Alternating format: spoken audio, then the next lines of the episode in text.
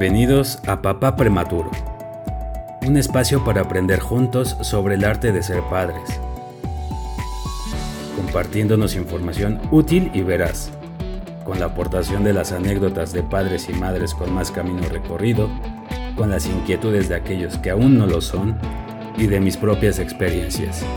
Un podcast de todos para todos.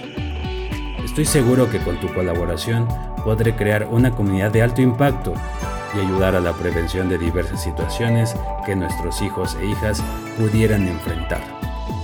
Yo soy Jeff. Comencemos.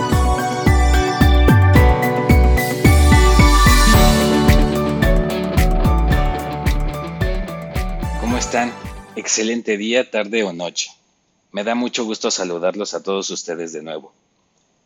El día de hoy dedicaré este capítulo a todos los papás, ya que en México y en al menos unos 69 países más estaremos festejando el Día del Papá el próximo domingo 20 de junio.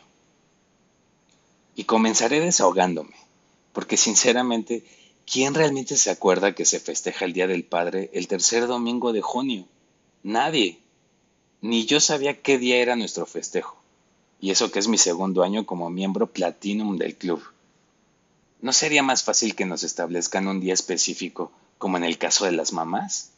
¿Por qué nos discriminan? ¿Por qué ese maltrato a todos nosotros? No lo comprendo.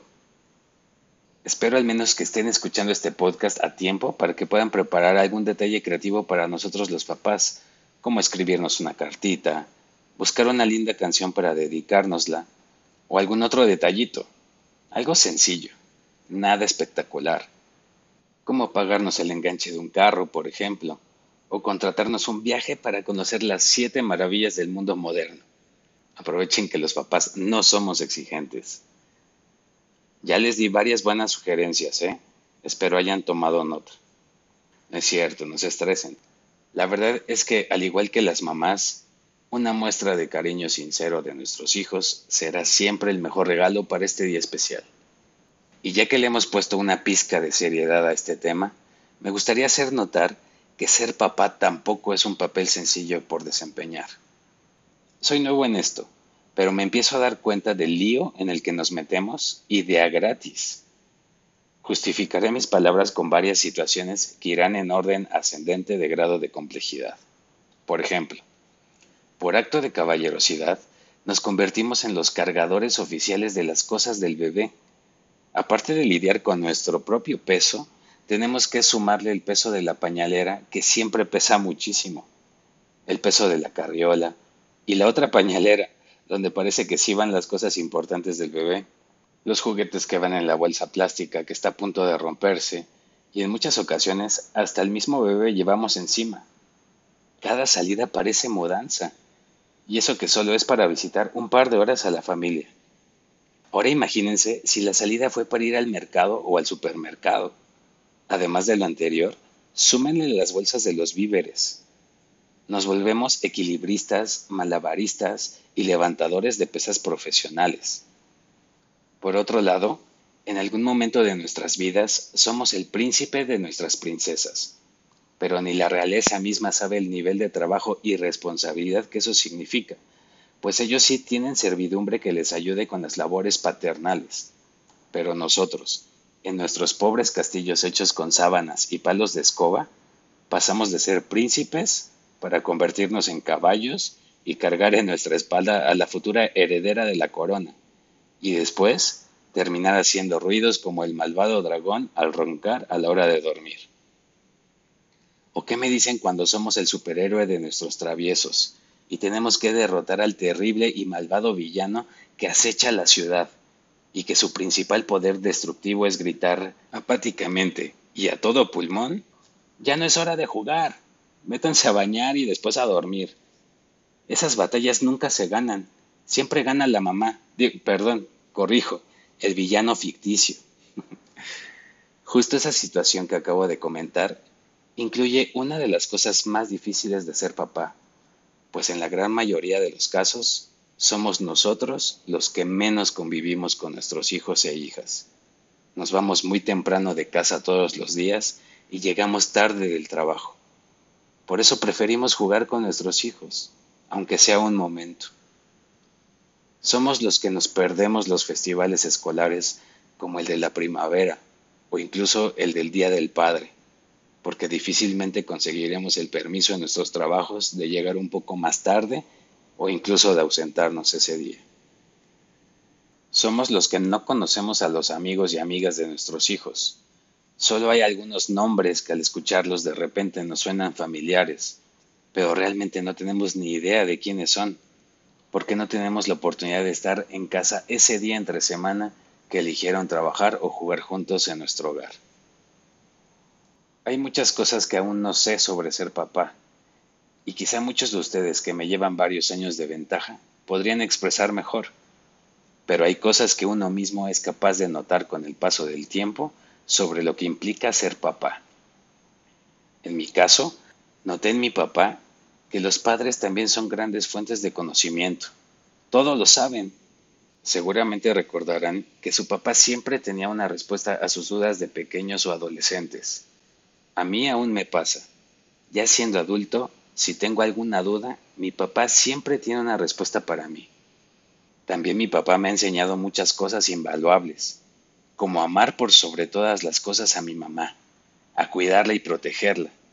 Me enseñó a ser el protector de mi familia, a procurar ser la estabilidad de mi esposa e hijo y a transmitirle a mi familia la tranquilidad que ellos quieren y necesitan en momentos difíciles. Me ha enseñado a ser responsable con mi trabajo, con mis ideales, con mi vida. Me ha enseñado a emprender, a no conformarme con solo tener ideas, sino volverlas proyectos y después convertirlas en realidad. Me ha enseñado a no decepcionarme de mis fracasos, sino a salir adelante y que los tiempos de crisis deben ser tiempos de oportunidades. Existen costumbres, tareas o acciones que nosotros los papás les enseñamos a nuestros hijos con el ejemplo, con instrucciones, con libros o simplemente con la práctica. Pero creo que también hay cosas que les enseñamos a nuestros hijos sin darnos cuenta, porque no lo hacemos conscientes, sino con puro corazón y nada más. O al menos eso estoy notando justo en este momento mientras grabo el podcast, porque ahora me doy cuenta que los papás nos enseñan a mentir, a engañar, a aparentar. Nos enseñan a mentirle a nuestro cuerpo que no tenemos hambre mientras coman nuestros hijos. A engañar a nuestros hijos que no necesitamos nada mientras ellos lo tengan todo. A aparentar que no estamos cansados para inyectarles nuestra reserva de energía en el juego con nuestros hijos en las últimas horas del día. Nos enseñan a reprimir nuestro dolor cuando nuestros hijos se encuentran delicados de salud para alentarlos a salir y superar esa adversidad. Nos enseñan a sacrificar nuestros deseos para volver realidad los sueños de nuestros hijos. Cuando reflexionas y te das cuenta de todo lo que has aprendido de él, uno valora mucho más a su papá. Yo afortunadamente tengo la dicha de tener aún a mi papá a mi lado y siento esa seguridad de tener su guía cuando me sienta desorientado pero quizá muchos de ustedes ya no cuentan con esa oportunidad. Y por eso aprovecho este espacio para pedirte un favor, papá, que aunque sé no me lo podrás prometer, aún así te lo quiero pedir. Nunca me dejes, por favor. Estas palabras son dedicadas a todos aquellos que aún no son papás, para que se animen, porque simplemente ser papá es increíble. A todas las mamás que también son papás, a los papás ausentes, porque de ellos también se aprenden grandes lecciones, a los papás solteros y a los que ya no están físicamente con nosotros. Un abrazo a todos. Espero que este pequeño homenaje les haya gustado lo suficiente como para compartirlo con todos los papás que conozcan. Disfruten mucho a sus papás y disfruten mucho ser papás. Esto ha sido todo por hoy. Nos escuchamos pronto.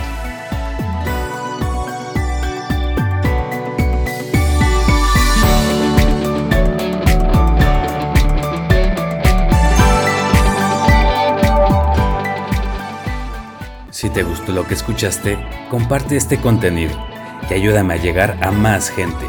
Solo así lograremos crear una comunidad de alto impacto. Me podrás seguir en las principales redes sociales como Papá Prematuro. Escríbeme tus experiencias, dudas y sugerencias. Yo soy Jeff. Gracias por escucharme.